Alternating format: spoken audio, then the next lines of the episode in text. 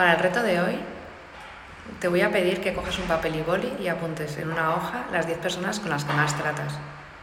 A continuación, revisas esas 10 personas y les pones un más o un menos si te ayudan a estudiar o si te distraen más. Entonces, tu decisión es con quién quieres pasar más tiempo.